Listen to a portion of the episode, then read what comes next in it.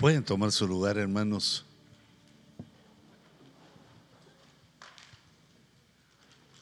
Hermanos, el año el año va terminando.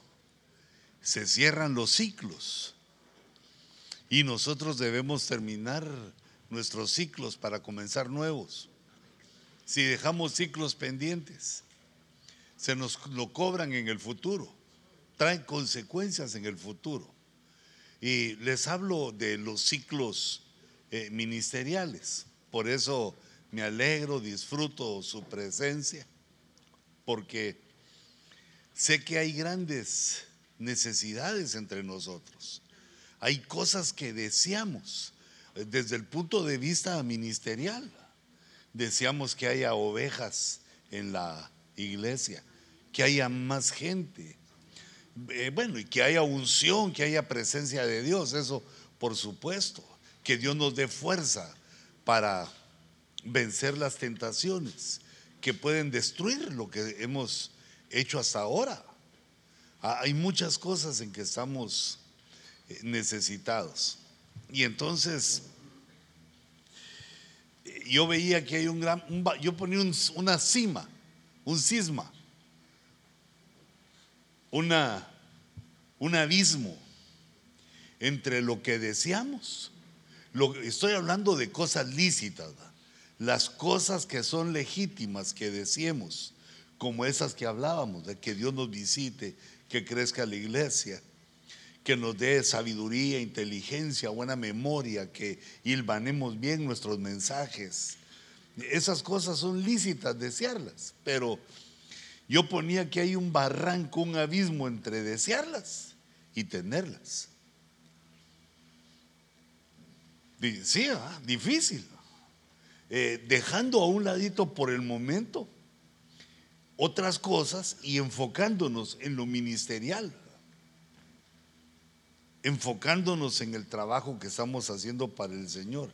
Hay tantas cosas deseables que me imagino las exponemos en nuestras oraciones. Y también al venir acá y querer más de Dios, porque muchas veces vemos que o las otras personas, aunque son cristianas, pareciera que nos decieran el mal. Pareciera, no, no podemos eh, navegar en sus pensamientos, pero de acuerdo a sus hechos, pareciera que no estuvieran conformes con lo que, con nosotros o con lo que deseamos.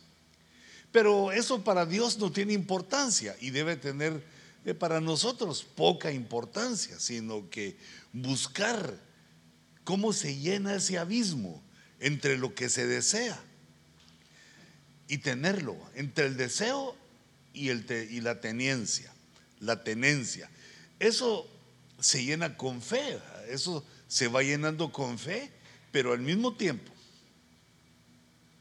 lo tenemos que llenar. Yo puse aquí tres cosas, con trabajo, con esfuerzo y con sacrificio. Y prácticamente eso es lo que hacemos al venir a, una escuela de pastores. Y es también mi idea de aquello de que, eh, aquel pensamiento de que nos hacemos viles, nos hacemos chiquitos, como que no supiéramos, para hacer un sacrificio y aprender, hacer un esfuerzo. Te das cuenta que son las tres son diferentes, pero hablan de lo mismo. El trabajo ministerial se puede hacer, pero si le pones esfuerzo va a salir mejor. Y si le pones sacrificio, como lo que haces al venir hoy, el sacrificio de la obediencia, el sacrificio de estar presente de la distancia que recorremos. Entonces ese vacío que tenemos se llena con fe y conocimiento. Con fe y conocimiento. Creer y conocer. Conocer para creer. Y creer y conocer y creer y conocer y ponernos en ese ciclo hasta que el Señor nos lo dé, nos dé lo que pedimos. No debemos apresurarnos porque cuando Dios no da algo, Él tiene sus razones, razones que a veces nosotros no vemos.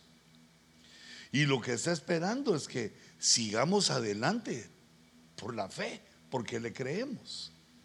La fe debe provocar la perseverancia y, la perseverancia va a dar como resultado que obtengamos lo que anhelamos. Entonces, hermanos, yo estaba leyendo, me gustó, entre saqué en la epístola que escribió el apóstol Santiago.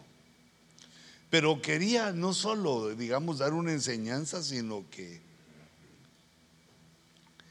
eh, digamos, decirte esto. Nuestro trabajo es ser expertos en la palabra. Ese es nuestro trabajo. Entonces, para ser expertos en la palabra hay que leer. Y entonces ahora la pregunta es, ¿qué leer de todos los 66 libros? Pues yo te aconsejo, es mi consejo, no, no es orden, yo te aconsejo que mientras estamos acá, mientras estás, eh, digamos, en la escuela, digamos, siguiendo una huella, siguiendo una huella de alguien que enseña. Cuando veamos algo, seguirlo estudiando, hacerte experto en eso. Hace un montón de años, pero un montón de años, aprendí eso. Y ha sido de bendición para mi vida. Por ejemplo, sucedió en un sauna, en un retiro de pastores. Y llegó el tiempo de descansar. En ese tiempo no necesitaba tanta siesta como ahora, ¿verdad? Entonces me fui al sauna y habían ahí unos ministros tremendos. Pero yo iba ahí porque ya sabe el apóstol Sergio. Y entonces empezaron a hablar de Jonás. Fue tal vez unos 40 minutos. Empezaron a hablar de Jonás y entonces, pues yo no decía nada porque miraba unos remones de un lado para otro. Y entonces, y ahí pues como está caliente eso y mojado, no, no se puede escribir ni nada, sino que solo oyendo. Y entonces cuando salí, me fui a leer el libro de Jonás. Y ahí aprendí muchas cosas. Primero, que solo tenía cuatro capítulos. O sea, lo había leído, pero no, sabía, no había notado eso. Pero lo que te quiero enseñar es que entonces uno empieza a notar cosas que lo van haciendo experto. Entonces leí los cuatro y me pareció rápido. Y lo leí otra vez. Y lo leí otra vez. Y otra. Y me quedé empatinado por un tiempo con Jonás. De lo cual, como en aquel tiempo yo era, de, ¿saben? El discipulado del apóstol Sergio, escribimos un libro que se llamó... Mm, Jonás, el profeta señal. Porque Jonás vuelve a aparecer en el Nuevo Testamento cuando le piden al Señor señal y él dice que la señal de Jonás, tres días y tres noches en el inframundo y resucita. Entonces, ¿pero por qué les estoy diciendo esto? Porque ahorita me pasó también con Santiago. Santiago tiene cinco capítulos. E, eso sí ya lo sabía.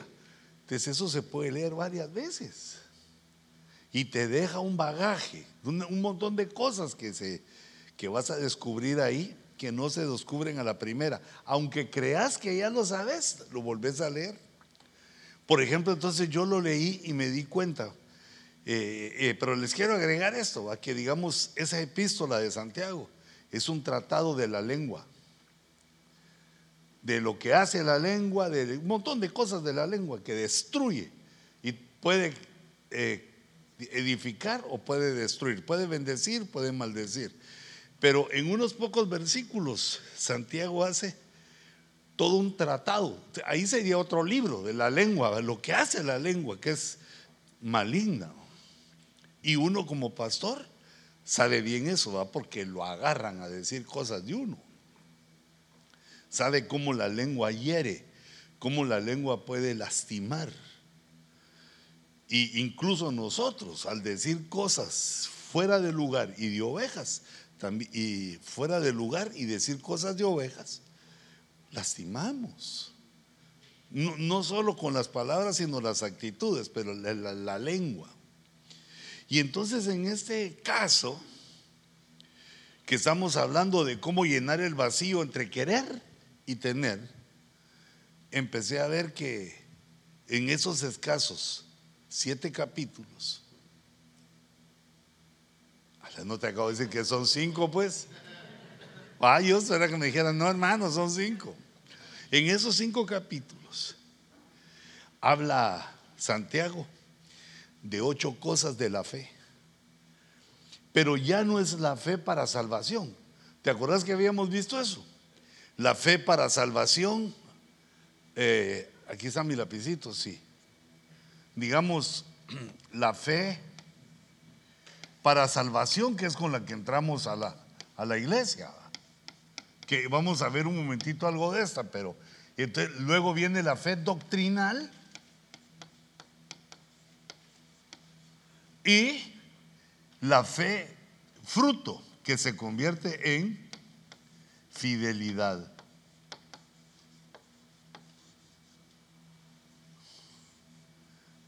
Nos hace hombres y mujeres fieles. Entonces esto es como quien dice atrio, lugar santo y lugar santísimo. Como que vamos entrando, vamos caminando, vamos profundizando, entrando a lugares de niveles más profundos. Pero Santiago nos habla de la fe, yo le puse la fe viviente, la fe Zoe, la fe de aquel que ya nació, nació de nuevo y está caminando eh, en el camino que es Cristo. Eso somos nosotros. Nosotros como ministros ya creímos, estamos caminando en la fe y vamos al fruto de fidelidad, que es muy importante. Mira, es muy importante porque nosotros queremos que sean fieles con nosotros. Nosotros queremos tener ovejas que sean fieles con nosotros, que sean fieles al ministerio, que nos respeten, que nos quieran. Pero, ¿y nosotros no lo somos? Es una desconexión que hacemos ministerialmente que nos trae fracasos. Y, no solo en eso, sino en todo, como hemos dicho, queriendo que la gente diezma, nosotros no diezmamos. Queriendo que la gente nos respete, nosotros no Lo que uno quiere que le hagan, eso debe hacer. Esa es la forma de sembrar. Solo que hay que ver bien a quién le damos las honras. Porque no se lo vamos a hacer al diablo o a un su enviado sino que tenemos que ver a quién, decidir a quién, y ahí es donde toma lugar la cobertura. Entonces nosotros ya tenemos la fe viviente, porque nacimos de nuevo. Tenemos la fe Zoe. Y quisiera decirles algunas cositas de la fe, de esa fe tremenda. Porque esa fe tiene muchas virtudes. Quiero ver si ustedes me ven ahí mis secretos, ¿no? Tiene muchas virtudes y consecuencias. Toda la fe en sí, la fe. Por ejemplo, eh, si vemos ese versículo de Romanos 5.1, vemos que por la fe entramos a la gracia. La fe nos condujo a la gracia. Y recordamos que dijimos que la fe es una puerta. Entonces la fe nos va conduciendo, solo voy a poner blanco, a varias cosas. Eh, por la fe entonces, aquí en la salvación, entramos a la gracia, a la gracia de Dios, según Romanos. Son consecuencias de la fe, el creer. Este, esta fe, este creer es la fe en que creemos que Jesús es Dios. La fe de creer que Jesús es Dios es la fe de la salvación. La fe doctrinal es la de Hebreos 11.1. Es pues la fe, la certeza de lo que se espera. Porque ¿qué es lo que esperamos? Lo que hemos leído. Las promesas que Dios nos ha hecho. Es pues la fe, la certeza de lo que se espera y la convicción de lo que no se ve. Lo que no tenemos aún es el vacío ese entre lo que deseamos y lo que tenemos se llena con fe. Es la convicción de lo que no se ve. Que vamos a recibir lo que no vemos. Pero eso ya lo hemos dicho. Entonces, la gracia, nosotros lo obtenemos primero por la fe. Eh, regresame acá, eso lo vemos en Romanos 5.2. En Gálatas 3.2 vemos que por el oír con fe se recibe el Espíritu. Mejor aquí. ¿Recibiste el Espíritu por las obras de la ley o por el oír con fe? Entonces, el oír con fe ya no es una situación de, de la salvación de la gracia, sino ya es doctrinal. ¿Cómo crece uno en doctrina? Oír con fe. Y, y considerate siempre, considerémonos siempre, que no sabemos tanta doctrina, porque esto lo vuelve a uno orgulloso, lo vuelve a uno creído y lo vuelve a uno, eh, digamos que, mira a los demás menor, mira a los demás menos y eso es peligroso para tu vida y para tu ministerio. Bueno, yo te digo a ti, pero también me quiero echar a mí, porque uno cree que sabe, cree que sabe. Y no, no se da cuenta uno que es como aquel niño, que es niño y cree que sabe, cree que entiende, cree que domina la situación. Entonces, no, nosotros seamos humildes, mejor que te digan, hermano, qué bonito lo que usted sabe. Hermano, usted es un maestro, ¿cómo sabe? Es mejor que te lo digan y no que uno ande presumiendo, porque la doctrina es profunda, hermanos. Entonces, mira cómo dice ahí, que el oír con fe tiene otra consecuencia maravillosa viene el Espíritu sobre nosotros. Y ya vino y ha venido y vendrá, pero es porque uno oye con fe. Es una situación que ocurre como consecuencia de la fe. E, el que oye así, de esa manera. Y en Hebreos 11:6 dice que agrada a Dios. E, eso se va para las tres. La fe, sin fe es imposible agradar. Entonces, ¿la fe qué hace? Agrada a Dios, al que debemos agradar, que es a Dios. Mirad las consecuencias de creer. Las consecuencias de ir en el camino de la fe. Que Dios está contento con nosotros. Y es una de las situaciones que nos va cambiando del querer al tener del desear al tener. También aparece en 6.11 de Hebreos. Eh, aquí el punto es que al final dice, sino que seamos imitadores de los que mediante la fe y la paciencia heredan las promesas.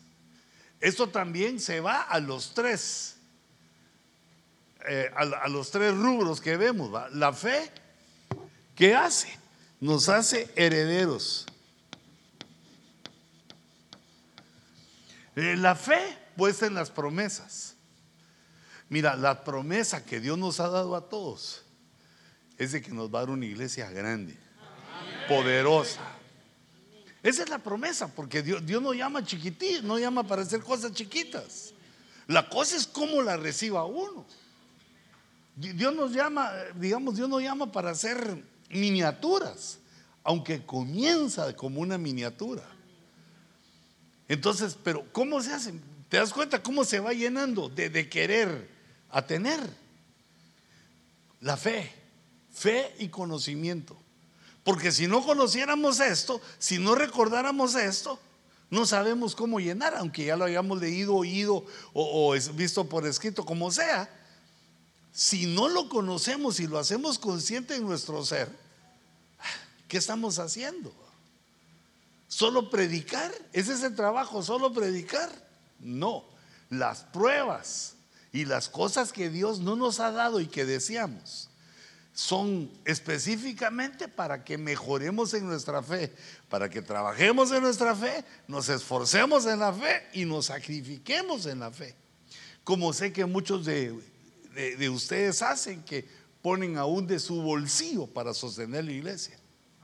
Es un sacrificio, lo cual, por lo cual muchos le huyen al ministerio porque no están dispuestos. Yo no sé qué dejas ahí cuando pones dinero, dejas vacaciones, dejas gustos, hamburguesas, galones de gasolina. No, no sé qué dejas ahí en el dinero que pones. Pero Dios sí lo sabe. ¿Qué es ese sacrificio que haces?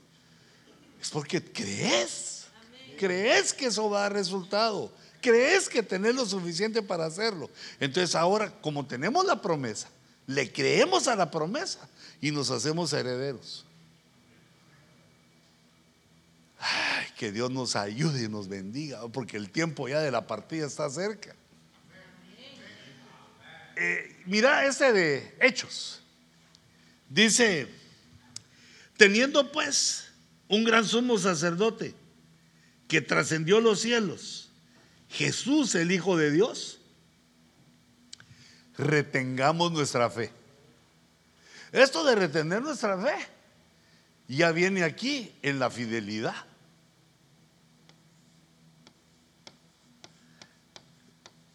La, la fidelidad se trata de retener las cosas, de no dejarlas que se nos vayan las cosas.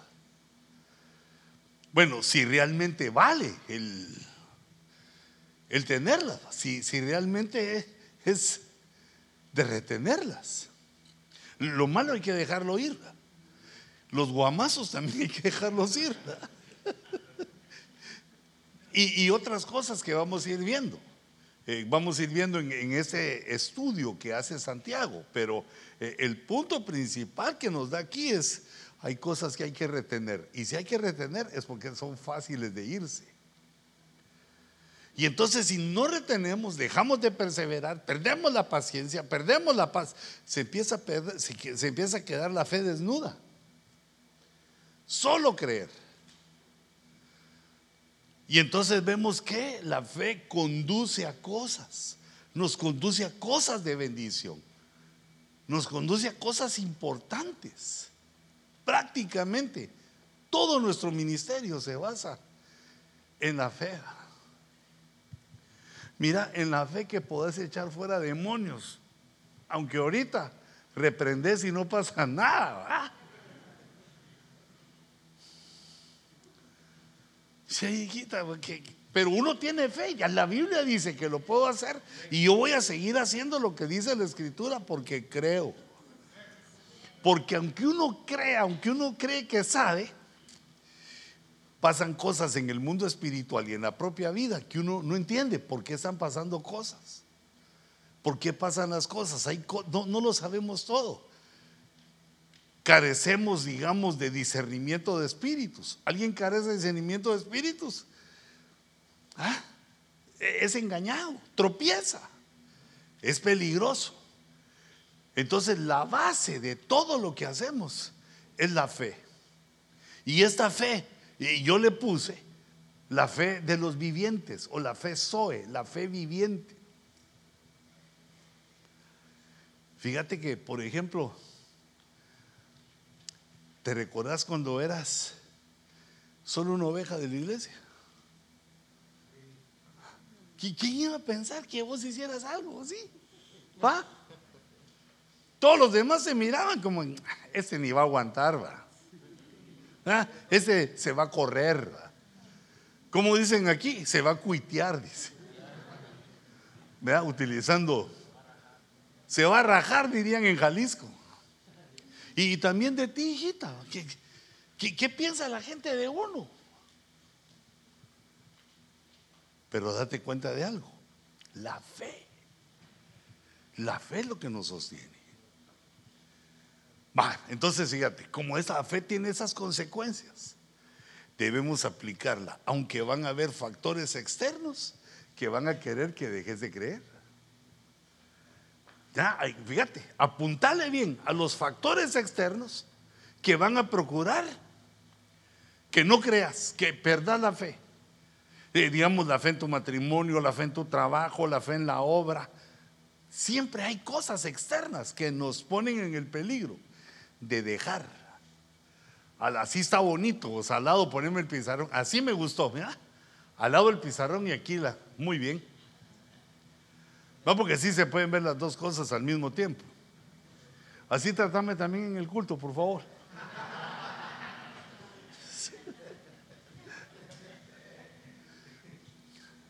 Bueno, pero entonces ahora fíjate, eh, digamos, eh, la fe. Yo encontré ocho, tal vez encontrás vos más.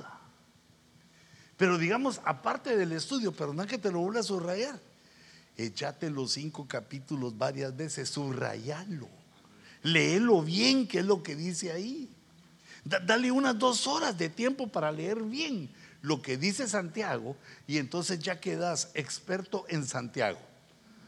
Sos experto en la epístola del apóstol Santiago. No solo sabes que tiene cinco capítulos y que está ahí, sino que ya ves otras cosas. Y esa forma de, estudiar leyendo es la que tiene éxito para un ministro, leyendo. No solo oyendo, también hay que oír, porque el oír con fe viene el Espíritu, pero leyendo, leyendo. Hermano, ¿qué hace un pastor? Perdón, perdón por los que escriben libros, pero ¿qué hace un pastor leyendo otros libros? A mí unos hermanos me, me regalan libros, por si vos me vas a regalar, y una vez te digo, no me lo regales porque si no es la Biblia no la voy a leer. No, no gastes el dinero, eso yo no lo leo. Porque yo digo, ¿y a qué horas habrán pastores que leen otros libros? Porque no leen la Biblia. Cuando uno agarra la Biblia, y después querés leer otro libro, ya te da sueño, ya, ya, ya, ya leíste mucho. Bueno, pero vos tenés los ojos nuevos, si lo puedes hacer. Pero yo te aconsejo, de nada sirve que uno sea experto en lo que otro leyó. Seamos expertos en lo que nosotros leemos. Léelo despacito, así comiéndote los versículos. Así procuré hacer yo esto con Santiago y entonces me surgió esto que Santiago es mero belicoso. E, ese Santiago fue el que mató a aquel, eh, aquel rey, fue, era el apóstol líder, hermano del Señor. Entonces yo leí y no me gustó. Leí que alguien puso que Santiago era un apóstol violento. Dije, no puede ser. Y este qué gacho. Y que por violento lo mató el emperador en ese tiempo, porque eh, como quien dice que lo llevaron ahí prisionero y empezó a alegar que se eh, llamen a los derechos humanos y empezó a alegar. Y entonces lo mataron a espada. Pero no, yo, no, yo eso no lo creo, reprendo al diablo con eso. Ese hombre era un apóstol. Pero date cuenta que es el que, se, el que se da el equilibrio. No es que se oponga, sino que da el equilibrio entre lo que enseña Pablo, que la fe debe ser sin obras. Porque la fe es la que salva, no las obras. Ese es un punto de vista de Pablo. No le puso atención Pablo a las obras, sino que dijo, creer, porque le estaba hablando a los judíos que ellos pensaban que la salvación era por obedecer la ley. Entonces Pablo les explica que es por creer en Jesús lo que provoca la, que seamos justificados. Pero ahora que él entra y dice, Pablo, perdón, yo quiero ver otro ángulo. La fe sin obras es muerta. La fe sin obras es estéril. Me atrajo la atención. ¿Qué es lo que dice este de la fe? ¿Cómo vio esta digamos, la mentalidad apostólica de Jacob al escribir esa epístola, ¿cómo vio la fe?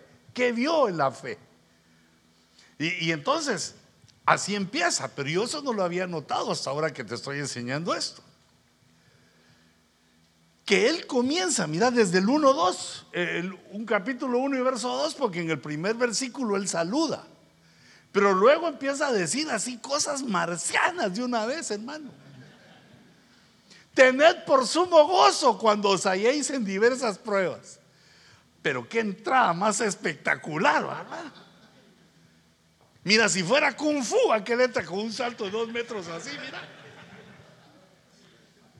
Porque nos atrae la atención de una vez, pero, pero apóstol, sumo gozo. Sumo gozo es el gozo más grande. El sumo gozo. Que estemos en diversas pruebas. Porque la prueba está íntimamente ligada a la fe, pero no es enemiga de la fe. Eh, le voy a poner otro color. La, la prueba actúa en la fe. No me hizo caso.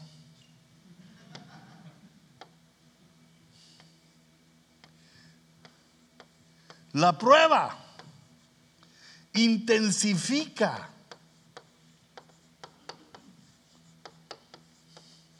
la hace crecer de un modo exponencial. Si es que terminamos la prueba, porque al terminar la prueba vemos cómo actuó la fe. Si uno no termina, si uno no cumple el ciclo, no ve el final. Solo vio los trancazos, solo vio cuando le fue mal. Y eso lo empezó a doblegar, lo empezó a doblegar, lo debilitó y dejó. No vio que el final es cuando Dios da la victoria. Mira, así como en Qatar, Dios es el que mete los goles en el último minuto. Por eso hay árbitros que dan ocho minutos y nueve minutos de tiempo extra, ¿verdad? Ese árbitro sos vos como dándole tiempo al Señor. Señor, mete otro gol, por favor. Si uno no termina la prueba, no ve la obra de Dios. Entonces, eh, eh, por eso es que dice, dice Santiago, a que nos gocemos. A, mí me cuesta bastante de eso, hermanos. Ah, yo, yo, lo que le pido a Dios es, Señor, dame inteligencia y sabiduría para que no sea tan bruto yo de hacer lo que a ti no te gusta. Y entonces me evite yo al dolor y sufrimiento. Pero de todos modos hay pruebas. Eso solo es quitar un poquito las, las que se provoca el error. Entonces, mira cómo entra Santiago en la epístola, dándole una atención especial al sufrimiento que provocan las pruebas. Pero luego explica, sabiendo que la prueba de vuestra fe produce. Eh, yo aquí lo que puse es intensifica, porque produce cosas, pero intensifica el carácter, la forma de actuar y de ser. Mira qué interesante produce. Es como una fábrica. Las fábricas son las que producen, ahí tienen gente trabajando, máquinas, produce la producción. Hay un trabajo ahí, se produce el trabajo de la fe. ¿Ah? ¿Te das cuenta? El trabajo de la fe, el esfuerzo de la fe, el sacrificio de la fe va produciendo. Primero, aquí lo que nos dice es que produce paciencia, pero habla de otras cosas. Fíjate, por ejemplo, eh, no, no por ejemplo, sino que sigue diciendo, y que la paciencia tenga su perfecto resultado. Nos empieza a hablar de perfección, para que seáis perfectos y completos. Mira qué bonito, ministerialmente, para que seamos perfectos y completos sin que nos falte nada. Míralo, mira, por eso digo que intensifica la fe para que nosotros sigamos creyendo. ¿Cómo se hace un ministro? Perfecto, la fe. Sí, y el conocimiento dijimos, pero, pero sin fe es imposible agradar, desde ahí hay que comenzar.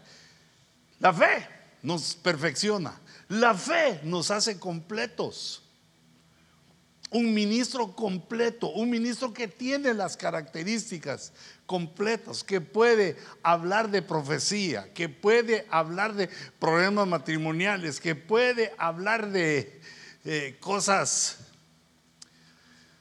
eh, ¿cómo sería eso? Una, una predicación, cosas ah, doctrinales, digamos. Doctrinales, es decir, que puede enseñar a discípulos y puede hablar también así devocionalmente, suavecito. Bueno, hermanos, hagan esto, aleluya, hagan esto, otro, hermanos. Es un ministro completo. Pero mira dónde empieza. ¿Dónde comienza? Con las pruebas. No te hagas el chiquitillo cuando vengan las pruebas. Bueno, se vale llorar, pero no, no te hagas el llorón. ¿Por qué? Porque nosotros ya sabemos por qué son las pruebas, porque las pruebas inciden en nuestra fe y nos empiezan a dar paciencia, que qué necesario es. Nos completan, nos perfeccionan. Y sé que esta, la última, también te gusta, que no te falte nada. Entonces, mira cómo comienza. Nos comienza diciendo que la primera característica que él ve de la fe es que intensifica, eh, no, perdón, que produce.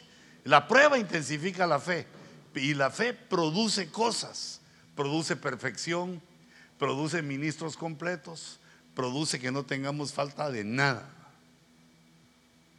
Pero no, no termina ahí, solo en dos versículos, no, sigue diciendo, mira algo más. Pero si alguno de vosotros se ve falto de sabiduría, aquí hay otra cosa, sumale. Que la pida a Dios. Porque pedir es otra consecuencia de la fe. Es consecuencia de la fe doctrinal.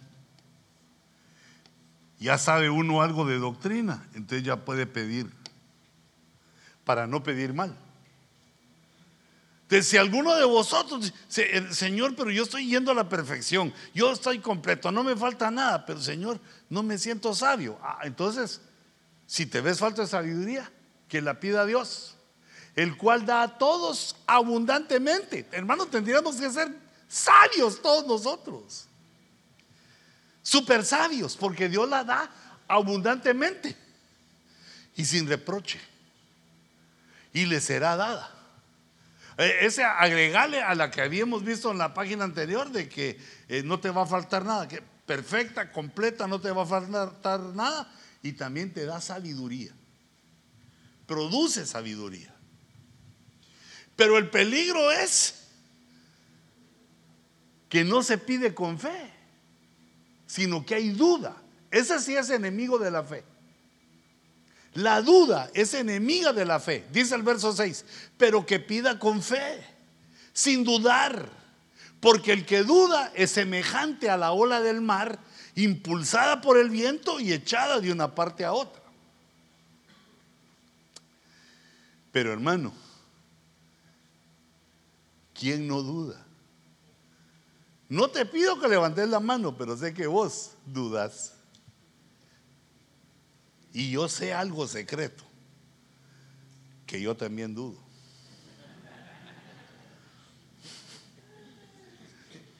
Porque la duda es en nosotros. Como Dios no se ve, como no está ante nuestros ojos, viene la duda. ¿Te recordás que eso le pasó a Israel en el desierto? ¿Podrá Dios poner mesa en el desierto?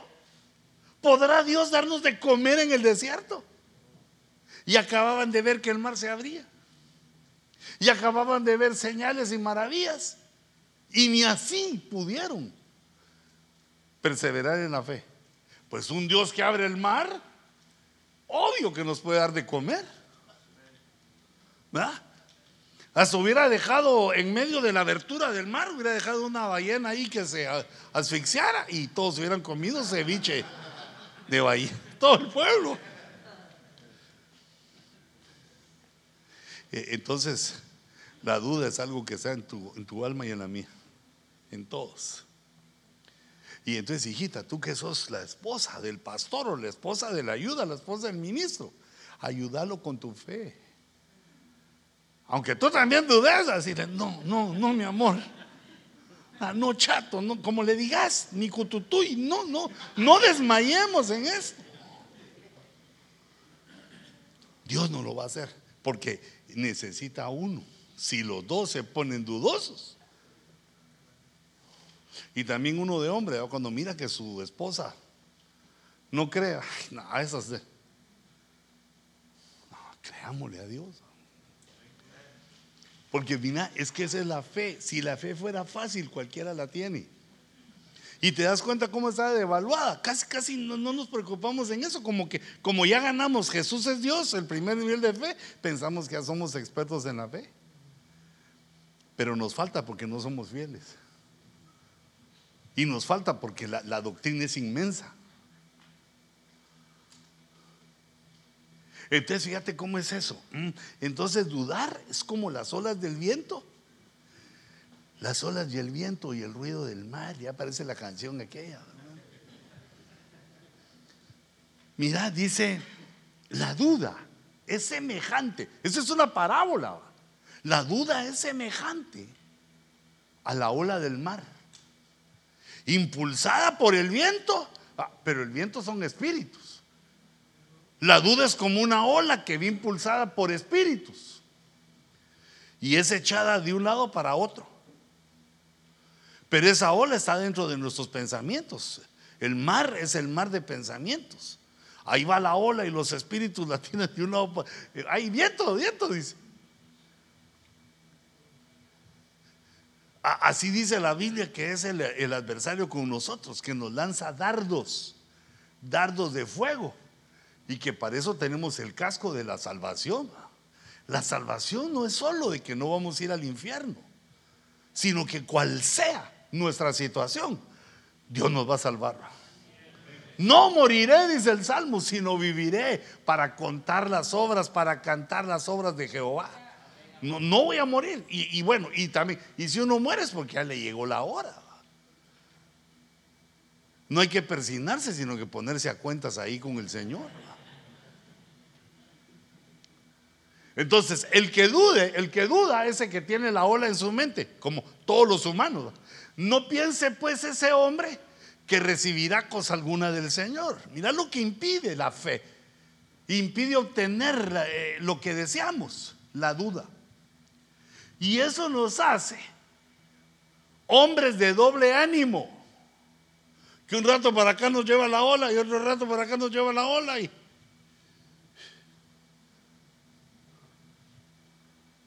Nos hace hombres de doble ánimo, inestables en todos sus caminos. Quiere decir, eh, lo que caminamos mientras vamos avanzando a las cosas que deseamos, nos es inestables, así todos, ebrios escandalosos. Entonces, la fe requiere un ejercicio militar,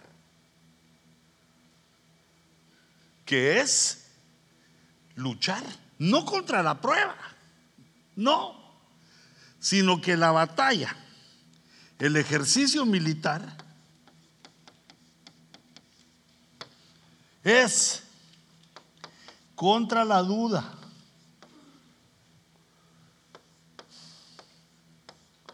Contra. Esta te la voy a poner en mayúscula porque no quiero que se te olvide. Siempre uno duda. ¿Podré hacer aquello, Señor? ¿Podrás hacer esto? ¿Podrás darme de comer carne en el desierto? Ah, ¿Podrás, Señor? Duda. Recordate las olas y el viento y el soplo del mar. No dejes. Cuando vengan esos pensamientos, ahí es donde entra en acción la fe. No, yo creo en lo que Dios me ha dicho. Yo creo en mis promesas soy heredero. Ya le empezás a aplicar todo. Así te vas a hacer perfecto, completo. No te va a faltar nada. Hasta me vas a invitar. Porque no te va a faltar nada. E, entonces fíjate, la fe produce. Son esos primeros. Si no, leemos todo el libro de Santiago. No, fíjate pues. E, esa otra, la segunda faceta es que la fe obedece. Quiere decir que, fíjate, mira cómo va la obediencia aquí. Creímos para salvación. ¿Y ahora qué hago, hermano? Bautícese. Amén. La obediencia va así como la prueba. Junto a la fe. Solo que ahora le vamos a poner aquí la otra. La fe también nos pide obedecer, pero no obedecer nuestra alma no obedecer los consejos de otros, no obedecer nuestros propios pensamientos, la palabra, obedecer la palabra. Eso lo explica Santiago de una manera también maravillosa. Me pareció así desde el verso 22. Ser hacedores. Mira qué palabra más bonita, cómo la, la tradujeron. Ser hacedores, sed. Ese sed no es que uno quiere agua, hermano, sino es el imperativo de ser. Es un imperativo, ser. Es una orden militar, porque recuerden que es una lucha. Es una batalla para retener la fe y llegar a la fidelidad. Sed hacedores de la palabra y no solamente oidores que se engañan a sí mismos. E, el engaño aquí es que uno cree que porque ya oyó, ya la hizo. Cree que porque uno oyó, ya estuvo todo. Porque si alguno es oidor y no hacedor, fíjate cómo repite, oidor y hacedor, oidor y hacedor, o Sí, hacedores y oidores. Oidor y hacedor. Eh, porque ahí hay una frontera, hay un límite. Al oír hay un límite. Si lo vamos a llevar, si lo que oímos lo vamos a llevar a la realidad. Oidor, si alguno es oidor de la palabra y no hacedor, date cuenta, la palabra, la palabra es que nos marca lo que debemos hacer oidor y hacedor. Otra parábola del oidor y el hacedor. Entonces, el, el, oidor es semejante a un hombre que mira su rostro natural en un espejo, pues después de mirarse a sí mismo e irse, inmediatamente se olvida de qué clase de persona es. Uno se ve en el espejo, se mira una arregladita, se va, se olvida de qué tipo de persona es. Ese es como el oidor. Oye, ah, qué bonito, y se olvida. No es hacedor.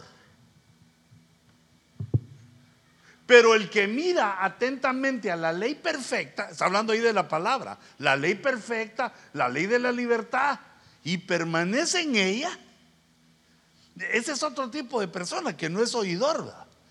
Así como el otro se mira en el espejo y se olvida. Ese es lo que mira es la ley perfecta. No habiéndose vuelto un oidor olvidadizo, sino un hacedor eficaz. Entonces, mira, todo ese es un tema para, para enseñar, es una predicación. El oidor y el hacedor. El oidor se mira en el espejo y se olvida de cómo es él, pero el hacedor no habiéndose vuelto un oidor olvidadizo, sino un hacedor eficaz, ese será bienaventurado en lo que hace. Un oidor eficaz. ¿Por qué? Actúa, se vuelve hacedor. Sino un hacedor eficaz. Aquí compara el oidor olvidadizo con el hacedor eficaz. Ahora, ¿quién queremos ser para ir llenando ese abismo de lo que queremos y lo que tenemos? Bienaventurado. Ese será bienaventurado en lo que hace. Pero fíjate otro poquito. Lo que dice la Biblia en lenguaje sencilla, ¿cómo traduce ese verso 25? Todo, todo ese es este verso que acabamos de leer, el final. Espérame, te, te lo voy a poner aquí para que lo, porque aquí lo puse. Ahí dice en este, vamos a ver, dice 25, mira, es el verso 25 del capítulo 1. Solo le quité Santiago 1. El que mira la ley perfecta, la ley de la libertad. Mira qué más dice.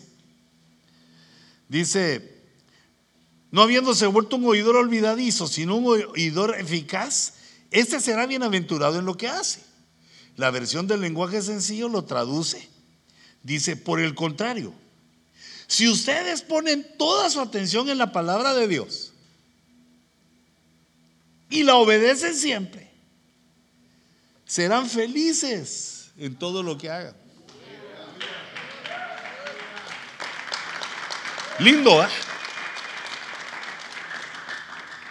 Entonces, hermano, quiero que penses en esto. Si nosotros no ponemos en práctica la palabra, ¿qué, esperas de tus ovejas? ¿Que ellos sí la pongan? ¿Te das cuenta que volvemos otra vez a ese punto ministerial? Que las ovejas van a ser como vos sos, como yo soy. Si no mejoramos nosotros, si nuestra justicia no supera la de los escribas y los fariseos, nos quitan el reino. Eh, esto no es de quien te reconoce la grandeza que otro tenga, no, esto es de los que anhelan, los que estamos sin tener y queremos tener. ¿Cómo se hace en el reino de Dios esto? Por medio de la fe. Y entonces aquí está la característica la fe debe ser obedecida. ¿Mm? Digamos la fe que Jesús es Dios, ahí ya no podemos obedecer nada, porque eso es total. La fe doctrinal. Si dice que no debemos mentir, no mintamos.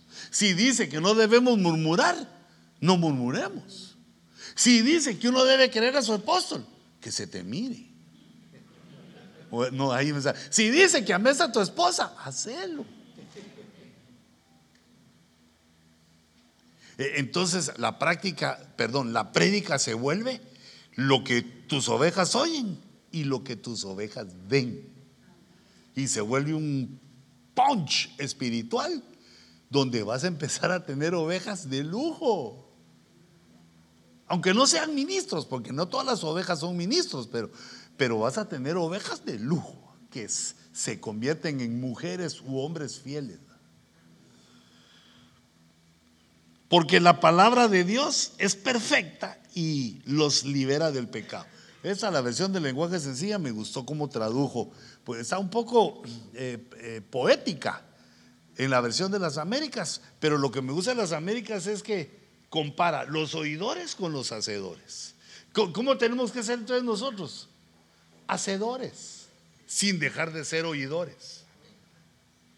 ¿Oidores olvidadizos? No, oidores que se vuelven hacedores eficaces. Mira todo lo que dice Santiago de la fe. Ese de una vez escribió su epístola. Mira la tercera faceta porque ya huele almuerzo. Y te pido disculpas por las, algunas molestias que tengamos pero nosotros nos estamos cambiando de local, ya entregamos la cafetería, ya estamos entregando eh, poco a poco, ya nos vamos. Yo le pido a Dios que... Gloria a Dios a mí. Yo le pido a Dios que la proclama y ya la hagamos en el nuevo local. y pues le quiero hacer fe a eso. Eh, eh, pero entonces, bueno, fíjate una cosita. Bueno, pero te decía perdón por las molestias. Eh, fíjate. Si luchamos contra la duda, si luchamos contra lo que no vemos, ahí hay un tiempo que dejamos, es un sacrificio. Es un tiempo que dejamos sin hacer otras cosas. Esa es la batalla de la fe que es constante. Y entonces tiene esta tercera característica, que la fe debe ser sin favoritismos. ¿Mm? Eh, eh, hermano, perdona, regálame un poquito de agüita.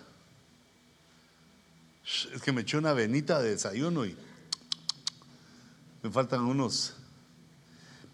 Mira, pues, todo esto nos señala cosas de nuestra alma, la duda, eh, que no queremos la prueba. Pero mire, eso es importante, porque siempre hay gente que cae bien. Esto es muy importante, hermano. Gracias a vos. Es muy importante desde dos puntos. Primero, el primer punto es que no tratemos hacia la gente con favoritismos. Y segundo punto, que no creamos que porque somos conocidos por nuestra autoridad, tenemos más cuello, diríamos en Guatemala, más palanca que los otros. El otro que no se acerca, el otro que no dice nada. Ah, no, pero aquel como ahí está con el apóstol, ese tiene cuello. Negativo, cambio y fuera.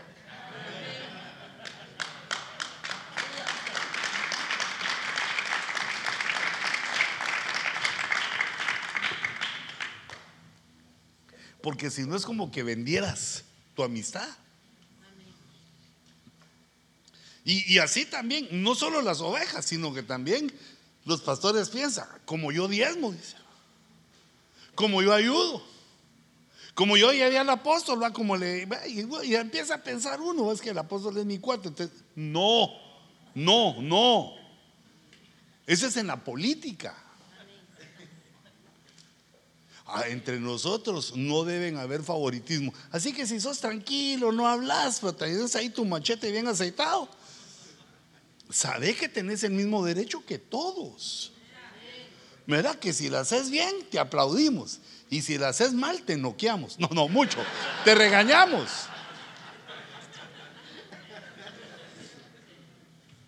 E, entonces el ejemplo que usa eh, aquí Santiago es por el dinero y porque es lo más, lo más obvio.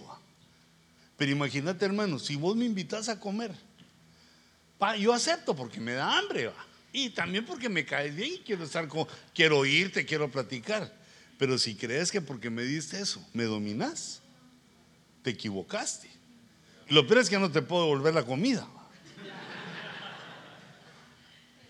Pero eso lo tenemos que saber, que lo que damos no tiene, no debe de tener en nuestra mente un beneficio posterior. Si lo que damos es por cariño, por amistad. Lo de amigos sí no se quita, pero de favoritismo no. Fíjate cómo, cómo lo ve Santiago.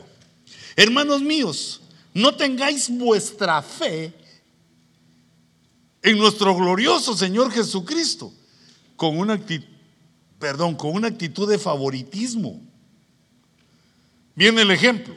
Si en vuestra congregación entra un hombre con anillo de oro y vestido de ropa lujosa, y también entra un pobre con ropa sucia, y dais atención especial, este es el favoritismo, y dais atención especial al que lleva la ropa lujosa, y dices, Tú siéntate aquí, en un buen lugar.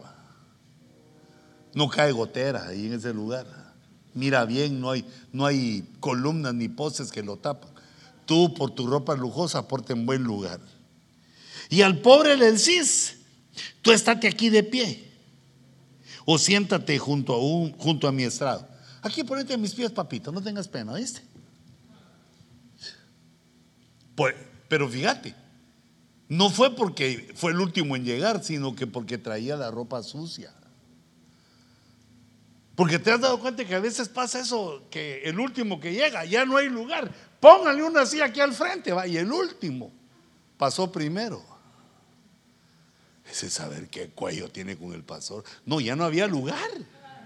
No fue porque llevara ropa lujosa o porque fuera pobre, sino que ah, sucedió así debemos de examinar bien nuestro corazón para no tratar a la gente con favoritismo. Mira, es que, ahí es donde se pone grueso, hombre. Ni a tu familia. Fíjate lo que te estoy diciendo. Porque ahí está mi hijo Luis Roberto. Y yo no sé, no, logro entender porque me tocó estar en otra posición. No, sé hasta qué, hasta qué punto pueda ser ofendido un familiar. Hasta qué punto podamos ser ofendidos por pensar que por ser familia tenemos un puesto. Yo no sé si mi hijo Wichita me perdonó todo lo que le he hecho. Pero como todavía tiene 40 años, tiene como unos otros 40 para perdonarme. Todavía tiene. Porque esta es una situación que no solo nos destruye a nosotros, porque destruye nuestra fe, sino que destruye al que le mostras favoritismo. Porque cuando tú no estés, se va a querer ensalzar como Señor. Porque tú se lo has dicho. Tú se lo has hecho notar. Que Él es como el jamón del sándwich, que sin él no hay sabor. Es como la salsa a los tacos. Uno se lo hace saber cuando le da favoritismo a alguien. No, pero eso tampoco es que uno se porte pesado con la gente, cada quien. Hay, que darle atención al que llega maltratado, golpeado, hay que darle la atención y los demás que esperen. Pero no es porque favoritismo, sino que lo necesita. Y hermanos pastores, hay que tener cuidado también con las hermanitas. No, no hagas favorita ninguna. Hermanos, es que hay hermanas que tienen el don. Deja que Dios las use, pero no las hagas favoritas. Porque si no, en primer lugar, tu esposa se va a poner, pero que te va a querer bailar el jarabe tapatío en el cerebelo. Y también vas a hacer dudar a las ovejas de tu honor. No, a nadie. Ni a los hijos, ni a, a nadie. En la iglesia, mira, ni a ti mismo. Cuando te equivocas, ahí lo tenés que reconocer. A la que recto tuerzo yo. De balde tantas hojas de caligrafía ahí queriendo sacar letras. Bueno, pero solo fue la última la que me desboqué. Ahora, hijita, uno por su marido sí tiene que tener favoritismo, ¿ah? Uno por su mujer tiene que tener favoritismo, pero no en la iglesia.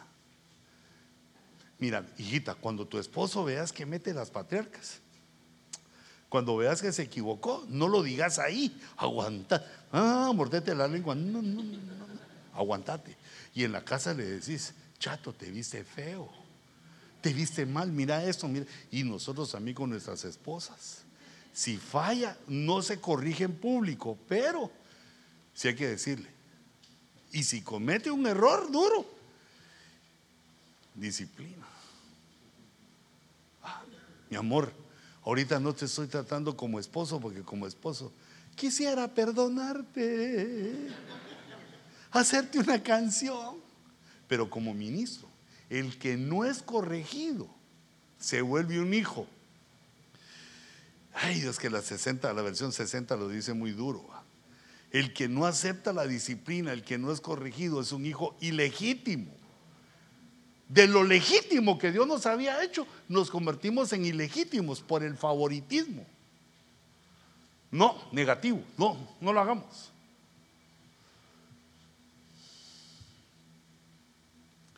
Favoritismo también, un sinónimo es prejuicio tener un juicio previo de alguien, tener ideas de alguien. Mira, yo eso lo, visto, lo he visto con gente que tiene dinero. Cuando la gente tenga dinero, hacete loco. Si lo sabes, hacete loco.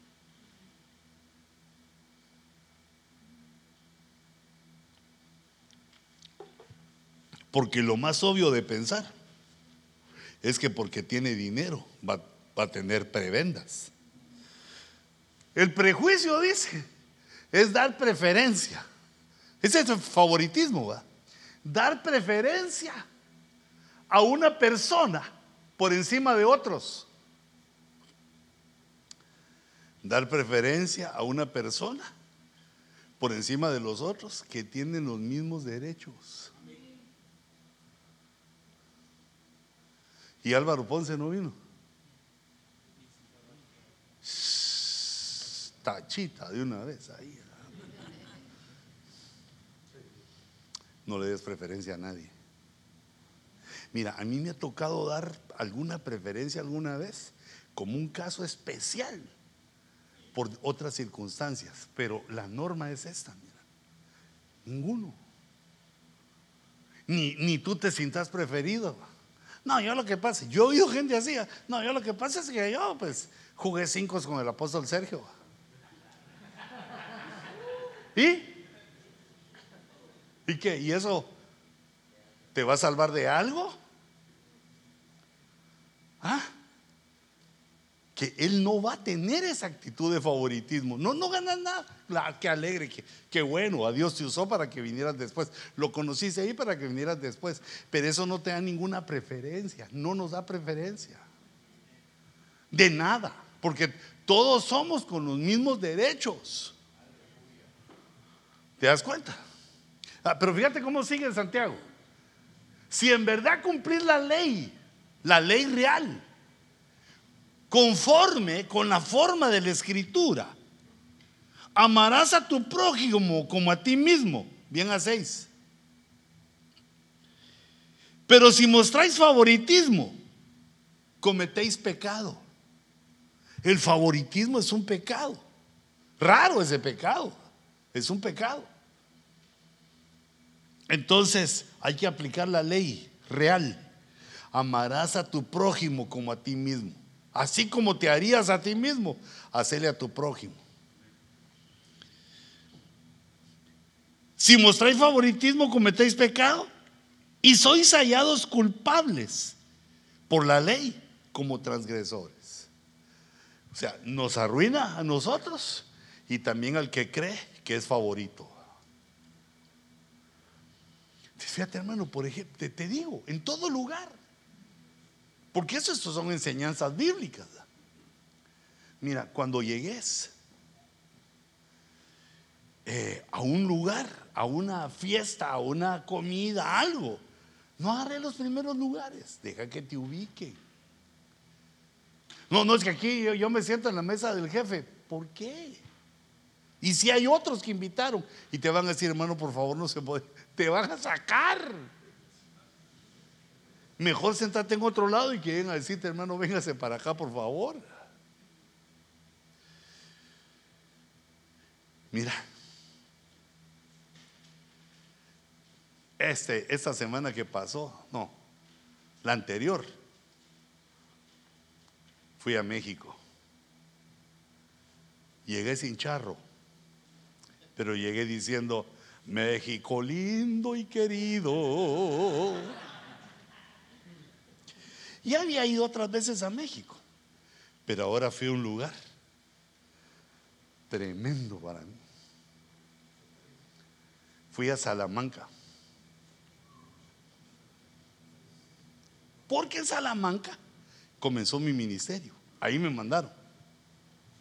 Señor, ¿sí? ¿te vas, Huicho? Señor, sí, señor. Vámonos. ¿A dónde? Aquí traigo mi mochila en la mano. Te vas a Salamanca. Me fui a predicar a Salamanca. Pero me fue mal. Trancaseado. Pero no te quiero contar tanto el problema, sino que la iglesia tenía dueño y no era Jesús sino que había un milloneta que era dueño de todo. Y entonces, antes de que yo me fuera, me habló palabras dulces. Mira todo lo que tenemos, una iglesia, campo de fútbol. ¿Te acordás, mucho que tenía campo de, ¿ah? campo de básquet? Y algo deterioradito, pero la cocina completa. Una iglesia era una manzana. Una casa pastoral. Bueno, nunca viví en ella, pero tenía porque ahí vivía él. Y entonces, al principio yo quise agarrar la onda, va. Me quise ir haciendo a, ellos porque esos, tienen otra mentalidad. Y yo vengo de Guatemala, yo nunca había estado en una así. Y entonces quise ser flexible como la palmera. Pero ese sí se empezó a meter en la zona QTI, Mira, ya después de que digamos yo había soportado una buena cantidad de cosas, llegó el día que me dijo que los pastores debían de comer tres veces a la semana carne. Porque había comprado mi jamoncito bien sabroso. Y él llegó y de casualidad, y la hermana Cuti lo invitó a un sanguchito. Y cuando vio ese jamón que él nunca comía haciendo milloneta, vos, él aquel comiendo jamón de, saber ni de qué, de ornitorrinco, saber ni de qué comía es. Y entonces me dijo, mira Luis, los pastores deben de comer carne tres veces a la semana. Eso me cayó, hermano. Ahí sí me tuve que hacer un esfuerzo. Me dieron ganas de darle un tortazo, pero así. O sea, carnal, ¿va? de levantarme y darle un guamazo. En ese tiempo podía más, ¿va? ahora ya. No sé si me lo daría él a mí. ¿va? Y entonces ahí sí le dije, hermano, por favor no se mete en lo que no le importa. ¿A usted qué le importa? Me empezó a decir eso.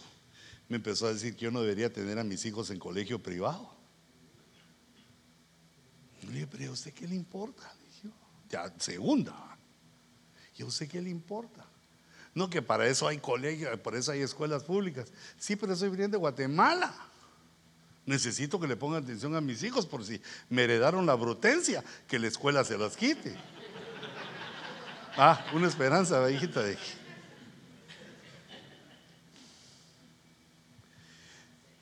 Y la que ya no le aguanté y me peleé con él, me dio un, listado de temas que yo debía predicar.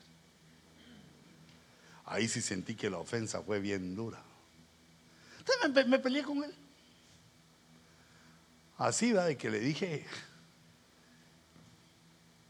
no, no malas palabras, pero ya le hablé claro y le dije, no se acerque a mi familia ni a mis hijos. O, o puede salir lastimado. Y ahí sí ya se metió donde no. Y yo voy a predicar lo que se me dé la gana de la cuadridimensión y de los demonios del hiperespacio.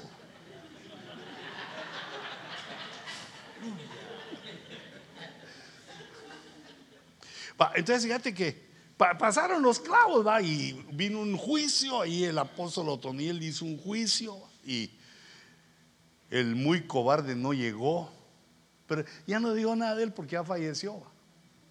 Yo tenía la esperanza de llegar a decirle, olvídalo ya, hombre, ya, ya me fui yo, olvidémoslo. Pero la iglesia ya, ya, ya, no, ya no siguió. Y saludo a los hermanos de Salamanca, porque sé que me deben estar viendo allá Salamanca, Querétaro, porque yo no sabía, me dijeron, hermano, ojo rojo, me ¿Y yo qué? Ojo rojo. Yo lo veo usted en el ojo rojo y mírenlo. Y yo, wow, esos me miran aquí y yo pensé que me habían olvidado. No, me miraban. Pues entonces cuando terminó el juicio, yo me fui de ahí. Ya era mucho lo que habíamos discutido y peleado. Me fui de ahí. Entonces yo espiritualmente me fui bien, tenía paz, pero me fui mal porque dejé la iglesia ya, ya no cumplí mi ministerio. Fíjate que el hermano Otto me había dicho, mira Luis, llegué aquí a Salamanca, me pusieron un mapa de México y le hizo una X. Y me dijo, aquí queda Salamanca, mira, en el vértice. Aquí queda Salamanca, la mitad de México. Quiero que vayas allá a predicar, levantar la iglesia. Y entonces Salamanca va a ser el centro de reunión de todo México. Todos los pastores mexicanos, cuando yo llegue, ahí van a llegar ellos tenía una bonita misión. No pude porque un guamazo por aquí, otro por aquí, haciéndomelo. No, no, no lo hice, no pude. Entonces me fui. Pero me fui a Monterrey y luego vine a Los Ángeles. Y enviado por el hermano Sergio. Entonces yo tenía esa espinita, fíjate. Pero eso te lo cuento, pero fíjate lo que te quiero contar. Te regresé y gracias a Dios todos me recibieron bien hasta la familia de ese hermanito que va.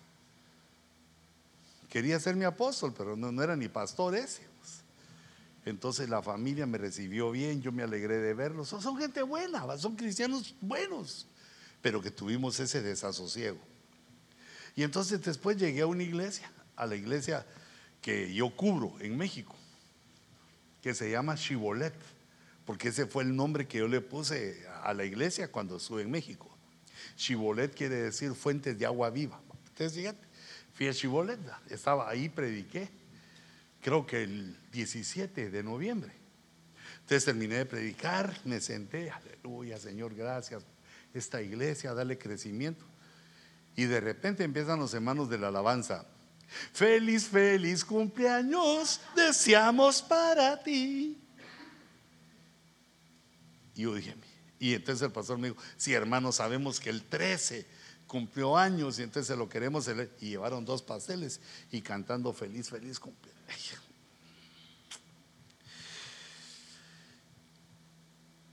Pero a mí eso no me gusta. Entonces me paré y le dije a los de la alabanza, mm, mm". y oh, oh, oh, se descompuso todo. Entonces les dije, y, mira, te la paso, te, la, te la heredo esta. Les dije, hermanos, gracias. A mí me gusta que me canten el Happy Verde y tú, a mí me gusta más Happy Verde, esa me gusta más, ¿va? pero ya es el gusto del cliente. ¿va? Pero no en el santuario. Que todo lo que cantemos en el santuario sea para el Señor. Ah, ¿Por qué? Ah, es que usted como es el pastor, usted como es el, hay favoritismo, porque no, no, no le cantamos a nadie. Pero hermano, mi esposa que ama tanto, a nadie. A mi hija, que son los, la luz de mis ojos. A nadie. ¿En qué idioma te lo digo? Pero no te estoy diciendo que no lo celebres. No te estoy diciendo que no me traiga No, no, no, no, no es de drop. No te estoy diciendo que no lo celebré, sino que no en el santuario. Esto es solo para el Señor, solo las cosas que hagamos para el Señor. Y entonces arruiné la fiesta. Pero el ejemplo era por el favoritismo. Porque si se lo cantan a uno, todos quieren. Ah, mi, nieto, hermano, mi, la sobrina que está en Miami cumplió. La mía está en el Jute, también cumplió. Cantémosle. No. A nadie. Solo al Señor. Solo al Padre, al Hijo y al Espíritu Santo. ¿Estás de acuerdo conmigo? Hacelo así en tu santuario.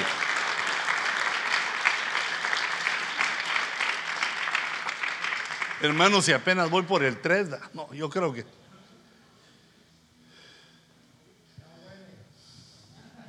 Fíjate que sí. Mira la cuarta. E, esto ya lo habíamos visto en la primera, pues la fe perfecciona. ¿De qué sirve, hermanos míos, si alguno dice que tiene fe, pero no tiene obras? ¿Acaso puede esa fe salvarlo? Si un hermano o una hermana no tiene ropa y carecen del sustento diario, y uno de vosotros les dice, id en paz, ya que qué lindo y espiritual es hermanito. Id en paz, calentados y saciados, pero no les dais lo necesario para su cuerpo. ¿De qué sirve? ¿De qué sirve? Pero alguno dirá, tú tienes fe y yo tengo obras. Muéstrame tu fe sin las obras y yo te mostraré mi fe por mis obras. La fe produce obras así. ¿Es obediente la fe? Sí, la fe viviente es obediente y produce obras, acciones. La fe sin obras es invisible. Yo creo, sí, ¿y, dónde se ve eso? Mira mis obras. Ahora aquí, fíjate la, la clave de lo que dice Santiago, que no se opone a Pablo, sino que le suma, es que las obras las produce la fe. Las obras que Dios acepta, las obras que le agradan a Dios, son las que son producidas por la fe. Y ahora ponen el ejemplo. ¿No fue justificado por las obras Abraham nuestro padre? Cuando ofreció a Isaac su hijo sobre el altar. Ah, Abraham le creyó a Dios, pero no solo le dijo amén, Señor, sino que lo iba a hacer.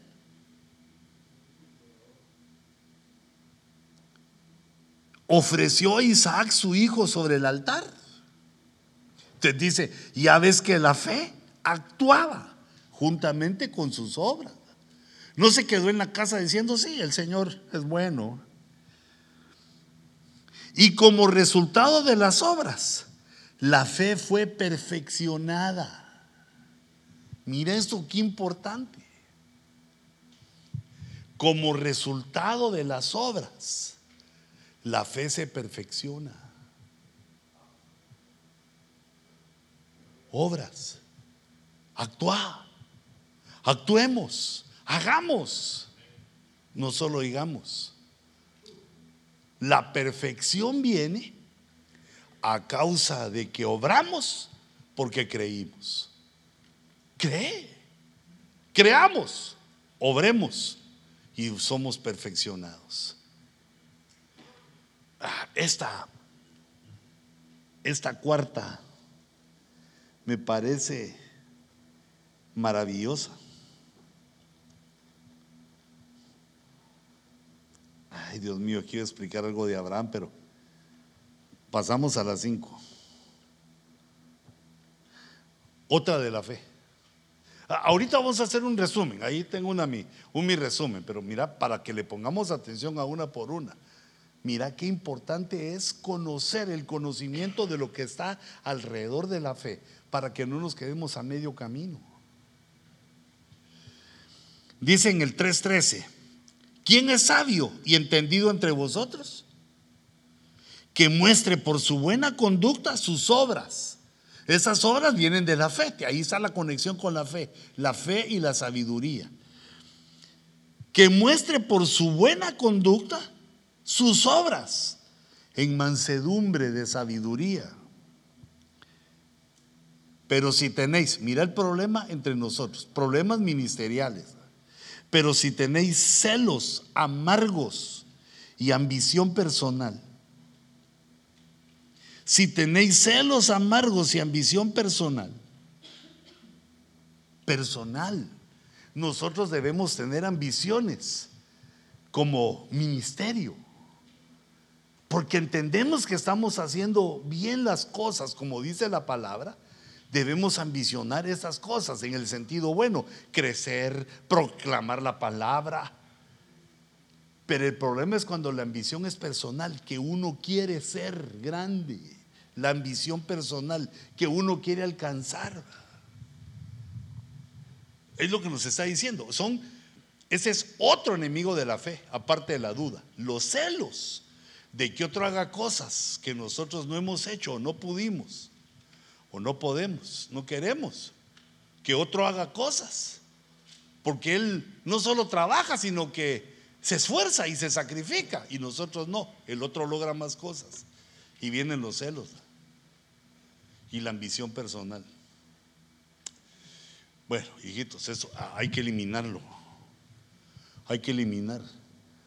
No tengamos celos, sino que gocémonos con los hermanos cuando hagan cosas que nosotros no podemos primero y tengamos una ambición colectiva por ser mejores, porque amamos el ministerio, porque sabemos dónde estamos, porque queremos crecer. La ambición correcta es cuando a todos nos conviene, no solo cuando a ti te conviene. Entonces dice, dice Santiago que esas dos cosas desvían de la fe, la fe que tiene sabiduría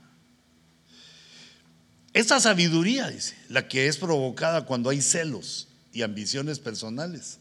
Celos amargos, los dos tienen su adjetivo, celos amargos y ambición personal. Esa sabiduría no es la que viene de lo alto, sino que es terrenal, natural y diabólica. Porque donde hay celos y ambición personal, ahí hay confusión y toda cosa mala. Se arruina se arruina nuestra fe que va perfeccionándonos, que va haciéndonos crecer, se arruina. Ahora, hermanos, también es lógico que uno sea celoso. Hay que vencer esa pasión. También es lógico que uno quiera, pues, surgir, que tenga ambiciones. Hay que entregar eso en el altar. Cuando estemos orando, Señor, no quiero ser ambicioso. Dame lo mío que sea mucho y bueno y bonito como a mí me gusta, dámelo. Pero no dejes que tenga ambición personal porque eso impide, desvía la fe. Es como la duda. La sexta, ¿qué dice? Es la que necesitamos. La fe hace morir a las pasiones, la fe de los vivientes. Pasiones como los celos, pasiones como la ambición personal, pasiones como la duda. Dice, ¿de dónde vienen, de dónde vienen las guerras y los conflictos entre vosotros?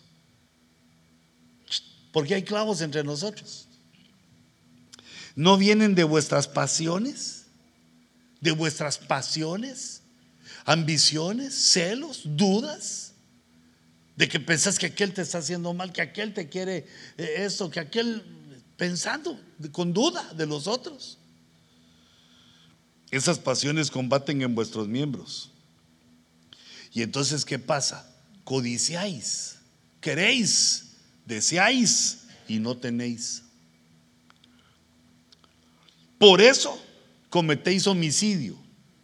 Pero e, ese homicidio no, no es de matar a alguien, sino que es el homicidio que menciona la Biblia, que es el que no ama a su hermano, es un homicida. Cometéis homicidio, favoritismos, ¿Sois envidiosos? Se agrega, y éramos celosos, envidiosos, y no podéis obtener. Codiciáis y no tenéis. Sois envidiosos y no podéis obtener. Por eso combatís y hacéis guerra, hacéis guerra. No tenéis porque no pedís. E, entonces fíjate que aquí la fe tiene otra circunstancia importantísima. La voy a poner de otro color para agregarla aquí a la fe. Ah, no, ya la había puesto aquí, mira. Pedir. Porque ¿cómo va a pedir uno si no cree que se lo van a dar? ¿Cómo va a pedir uno si cree que es mucho? ¿Mm? No. Eh, por eso dice ahí, mira, dice, pedís y no recibís. No, no tenéis porque no pedís. Pedís y no recibís porque pedís con malos propósitos para gastarlo en vuestros placeres. Entonces, la petición tiene su positivo y su negativo. Para que sea efectiva nuestra, nuestra petición, tenemos que ver que sea positiva nuestra petición. Y aquí nos da eh, Santiago las cosas por las cuales nuestras, nuestras peticiones no son positivas y, no nos las dan. Desde aquí, mirad, desde el verso 2, codiciáis y no tenéis. Y eso lleva al homicidio, al aborrecer a los hermanos. No podéis obtener porque sois envidiosos. No tenéis porque no pedís. Allá van tres. Pedís y no recibimos cuatro por las malas, los malos propósitos. Cuatro cosas que nos hacen discernir lo positivo o lo negativo de la petición. Y entonces aquí la sugerencia es que no cometamos homicidio. Si no tenemos, ahí dice, codiciáis si no tenéis. Si no tenemos aún lo que queremos, lo que tenemos que hacer es esperar. Es pues la fe, la certeza de lo que se espera. No actuar de esa manera homicida, sino lo voy a seguir esperando. Quiere decir que Dios no considera dármelo ya, lo voy a seguir esperando. Esa es la primera. Cuando uno codicia, quiere cosas y no las tiene porque hay que esperar en el tiempo lo que Dios nos va a dar. Lo otro es que no podemos obtener por la envidia. Entonces hay que quitar la envidia. No tenemos, ¿por qué? No pedimos. Entonces hay que pedir. Y la otra, pidamos no para malgastarlo. Mira, esto es, esto es un rema que debes de aplicar tú como ministro. El dinero que Dios te da. Gloria a Dios, que sea mucho. Pero tené cuidado donde lo gastas. No lo gastes en cosas malas. Por ejemplo, con tu dinero pagas internet. No te pongas a ver pornografía. Usalo para investigar lo de la Biblia.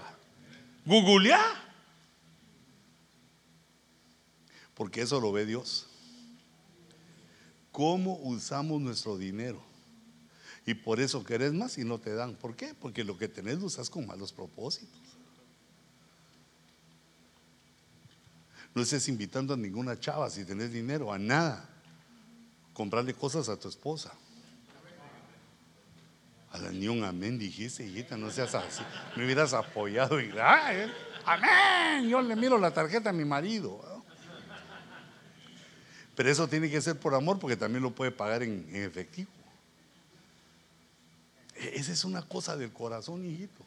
Pues sos un ministro. No te puedes andar gastando el dinero en cosas malas.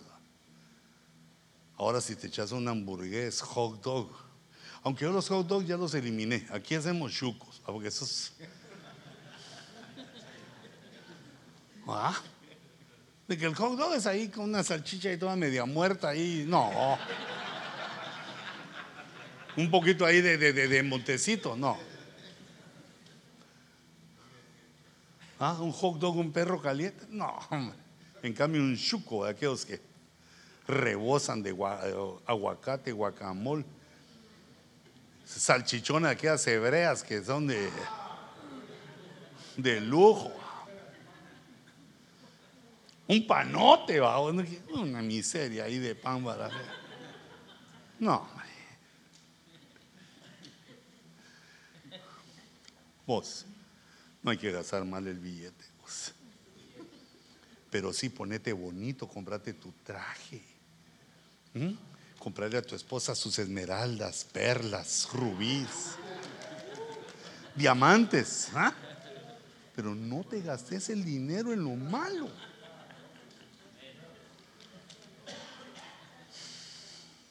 Ni, te lo gastes así como compitiendo. Ah, ya, ah. ya puso el flaco otro aparato de sonido. Mm, otro, me voy a endeudar para poner yo otro. Ah. Anda a tu, ¿Cómo vas, hombre?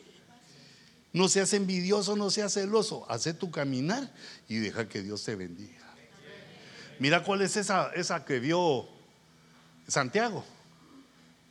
Que la fe nos debe hacer morir a las pasiones. Porque si no, no funciona.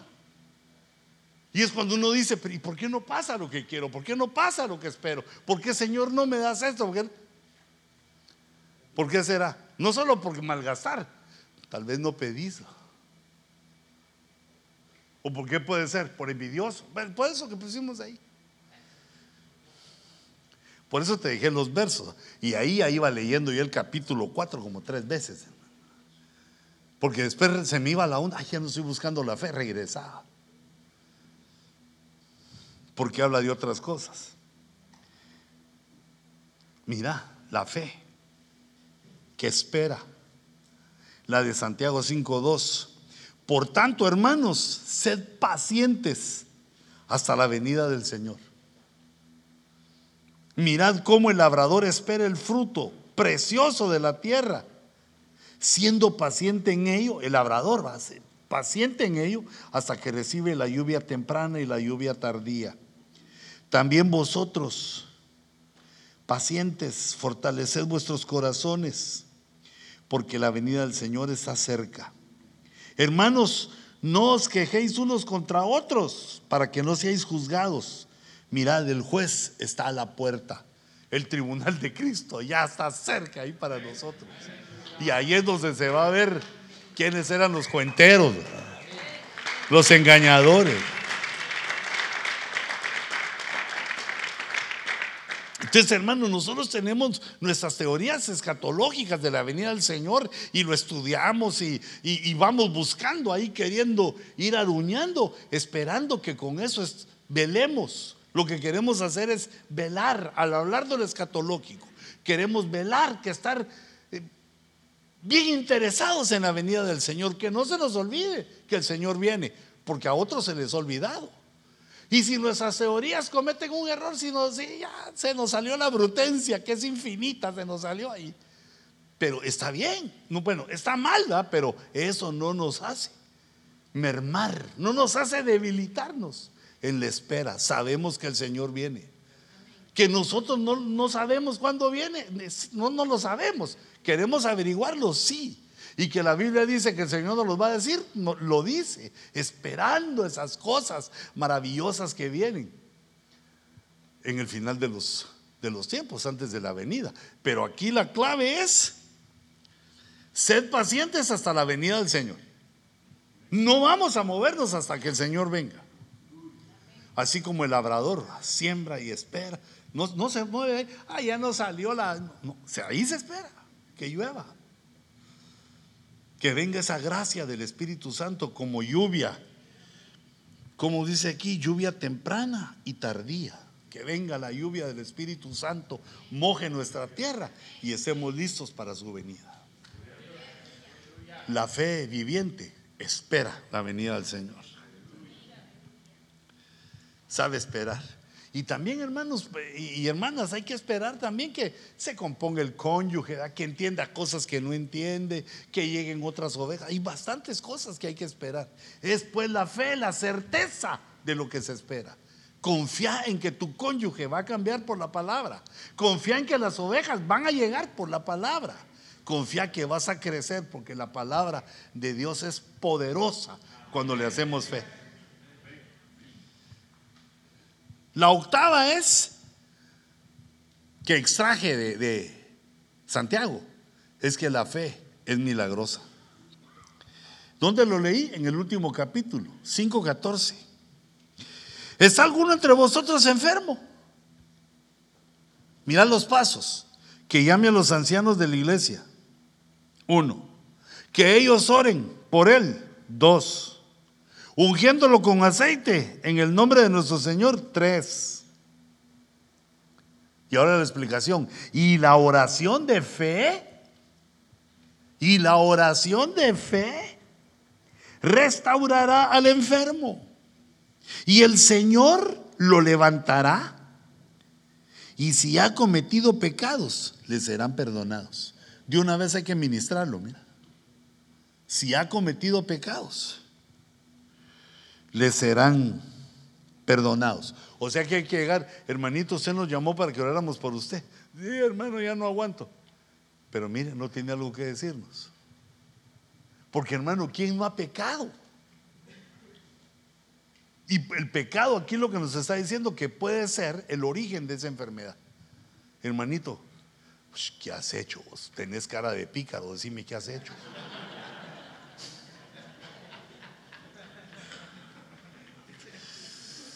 Para ayudarlo a que diga, ay Dios. Bueno, entonces, si confiesa ahí sus pecados, como dice la Escritura, le son perdonados. O sea que salud del alma y también del cuerpo, del alma y del espíritu. Por tanto, confesados vuestros pecados unos a otros. Ey, pero tened cuidado bien a quién le decís tus faltas hijito. Mira, yo creo que Dios nos provee una amistad entre ministros para que tengamos esa confianza no te ministres con tus ovejas, aunque sean lindas, aunque sean tremendas, aunque ayuden mucho. No. Mira, cuando una oveja le das un lugar especial, la llevas a tu casa, empieza a ver tu vida, te la estás echando, se va a ir y hablando mal de vos, te va a ver los piezotes de barro que tenés, las uñas encarnadas, que hay una vez hasta pus le sale. Así tenés el dedo y la uña negra. La va a ver. Mira, hay que diferenciar en la amistad que un pastor le puede dar a sus ovejas, porque eso puede equivocarlas de que tienes un favoritismo. A mí eso me ha pasado un montón de veces y no entiendo. Por, la humanidad, que uno necesita un amigo. Ah, uno, y entonces uno mira a los que se le acercan como amigos. Pero yo considero que nosotros nos junta a Dios para que seamos amigos entre nosotros. A, otro pastor sí estaría yo más tranquilo de que me ministrara, a decirle cosas, porque si lo decís a otro, lo van a saber. Lo van a saber y como tus ovejas son delicadas, van a ver como que fueras Judas Iscariote de pecador. no van a comprender ellos cómo Dios perdona. Así como los perdona a ellos, también nos perdona a nosotros. Tened cuidado a quién le decís cosas. Ah. Y, yo creo que eso es, uno, es algo que debemos de superar. Que la comunión, yo procuro darte chance a que haya comunión acá. Digamos, yo eh, te invitaba antes y ponía panito y cafecito para que, pues no para engordarte, porque ya te miro bien maiciado, sino que para que platique ahí uno. No, necesariamente conmigo, porque yo no puedo ser amigo de todos. ¿A qué hora los atiendo así? Pero ahí vas conociendo. Ay, vos dónde estás? a, dos cuadras de mí te pusiste. No, no, no seas así, hombre. Hacerte para allá. Ahí platicandito como amigos. Y entonces si la amistad prospera, eh, le puedes decir a tu amigo, pues, estoy siendo tentado, ora por mí. ¿Mm? Ahí ya te le confesaste. El otro te va a decir, ¿en qué? Para ver si no soy peor yo que vos.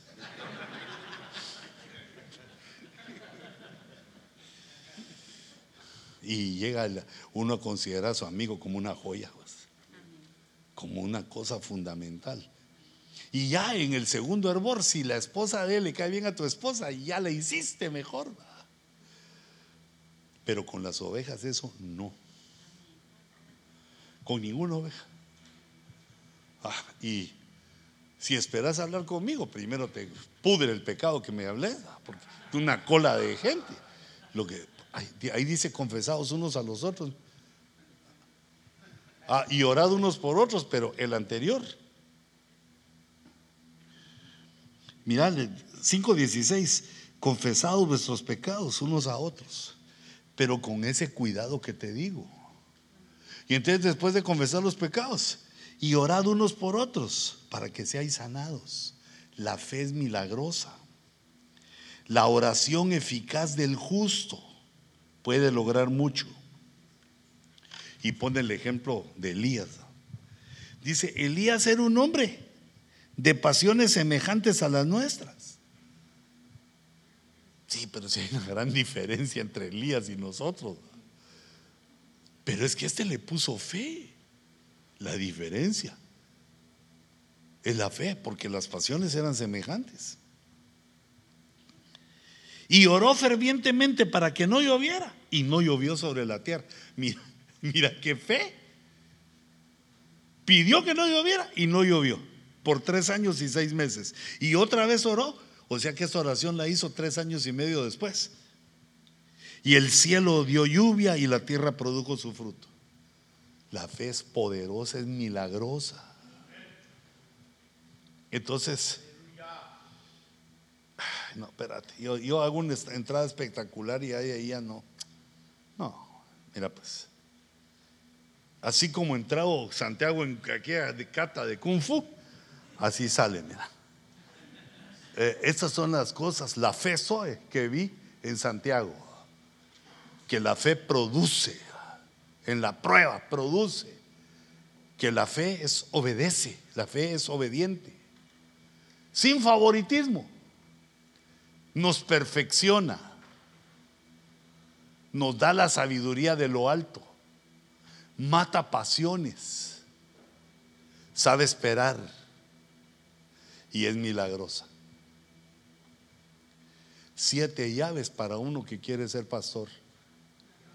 Ah, porque te lo digo así, queriéndote dar a entender que no nos sintamos grandes que pastores. No te sintas ya que sos pastor, hombre. Trabajo, esfuerzo y sacrificio. Trabajo, esfuerzo y sacrificio. Cuando uno se siente que ya hizo algo, eh, en el alma ya entra un como conformismo. Es pues la fe, la certeza de lo que se espera, la convicción de lo que no se ve. Padre, en el nombre de Jesús, aumenta nuestra fe por tu palabra, por tu palabra, por tu palabra, aumenta nuestra fe. Te ruego, Señor, que nos lleves a esa perfección, a ese ministerio completo, para que podamos hacer la obra agradándote. Y te ruego, Señor, que no le falte ninguna cosa a estos siervos, conforme vienen las necesidades a tu casa.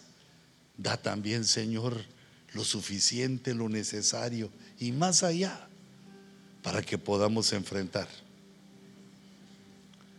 nuestras pruebas. Por eso, Señor, bendigo las ofrendas los diezmos, todo aquello que traemos, Señor, como un sacrificio, porque creemos en ti,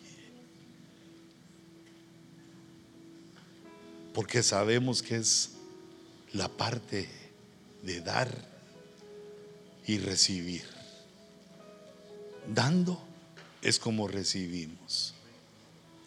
Señor, mientras perfeccionas nuestros ministerios, mientras nos concedes aquello que deseamos, te ruego que completes nuestro ministerio. Lo que nos falta,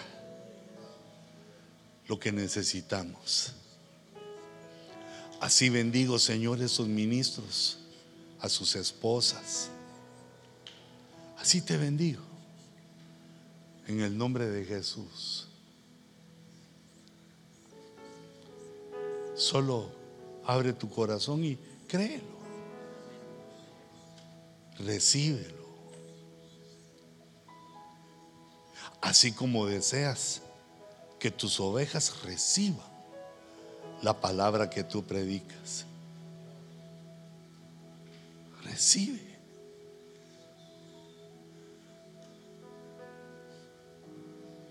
Y Señor, por tu Espíritu,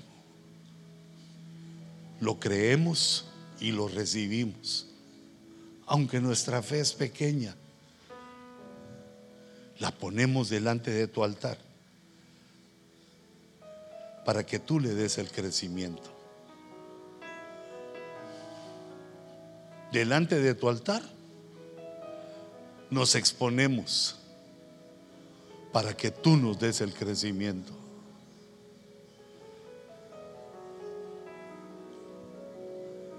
Recibe. En el nombre de Jesús.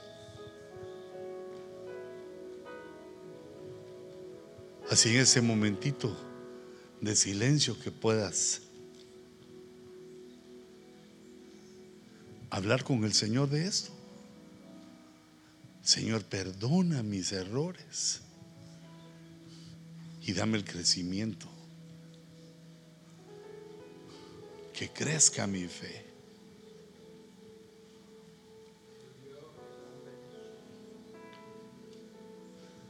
Dice.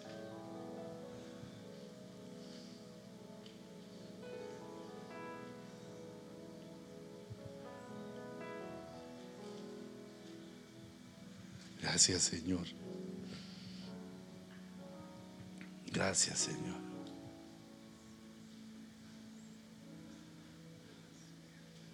Así, prepara tus ofrendas, tus diezmos, todo aquello que traigas al alfolí.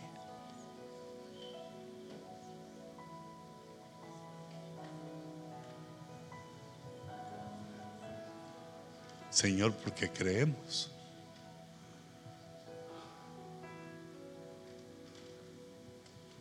Porque creemos tu palabra, lo traemos, lo presentamos ante ti.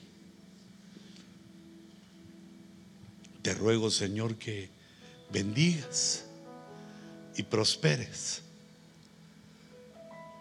a tus siervos. En el nombre de Jesús. Prepara tu ofrenda. Así en esa actitud de, de reverencia. Prepara tu ofrenda. Mientras pasamos ministrando las ofrendas y dando oportunidad para ponerlas en el alfolí.